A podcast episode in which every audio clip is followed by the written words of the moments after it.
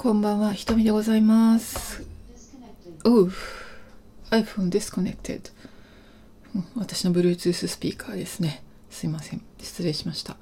いかがお過ごしでしょうか？今日もちょっと気温が低くて寒めの東京でございました。皆様のところはどうでしょうか？今日はお話ししたかったこと。先週土曜日だったかな？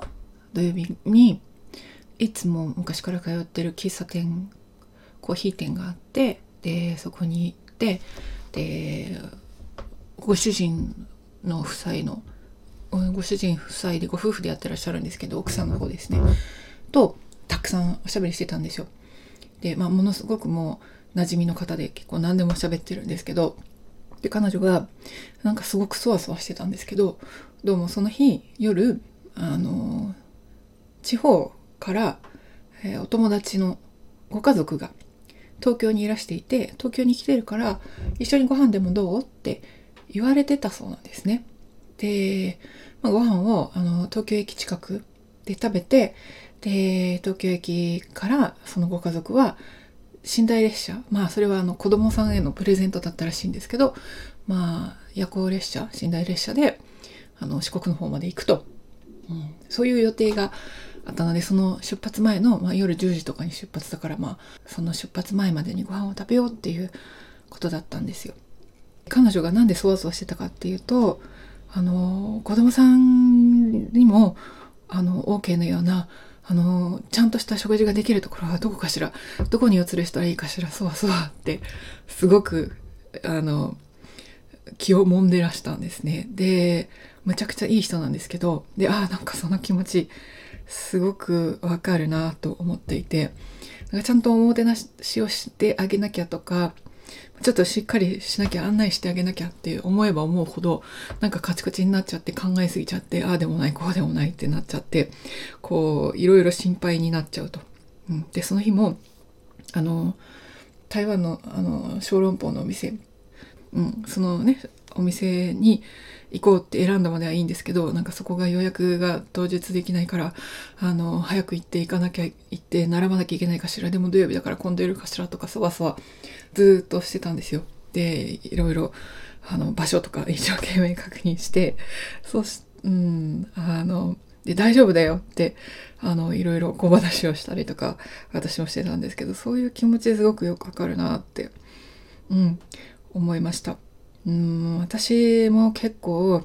あのちゃんとやらなきゃって思えば思うほどカチカチになってしまって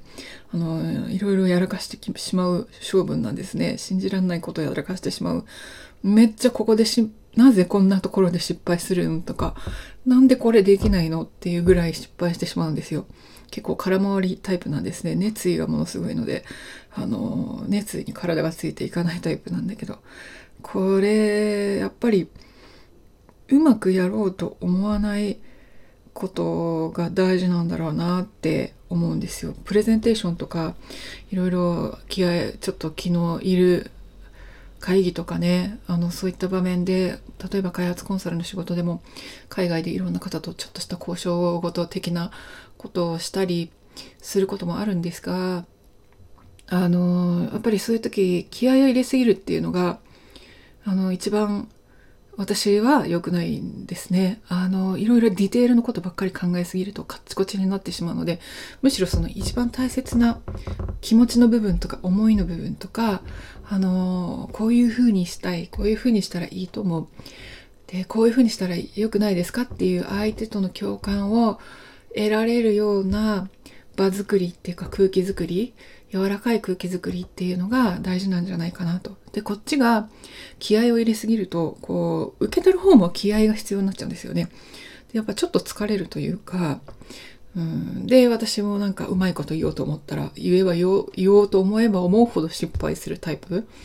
うん、だから、あのね、こういう雨雲ラジオとか、あの、スタイフみたいなのの放送でも、多分ちゃんといいこと言おうと思って考えると、全くダメダメになってしまうと思うんですよ。まあ今がダメじゃないかっていうとそれは別の問題ですが、うん、少なくとも滑らかに喋れなくなっちゃうんですよね。だからいいところをまるで出せないまま終わってしまうみたいな、そういうところもあるので、むしろこう気持ちの部分を大事にして一番何が大切なのかしら？一番何が伝えたいのかしら？で一番何をその相手と共有したいのかしら？どういう時間を共有したいのかしらっていうところを感覚的に感じるようにすればいいのかなっていうふうには思ってます。まあでもそれでもね、いっぱい緊張してあの失敗することなんてたくさん、あ、鳩でございます。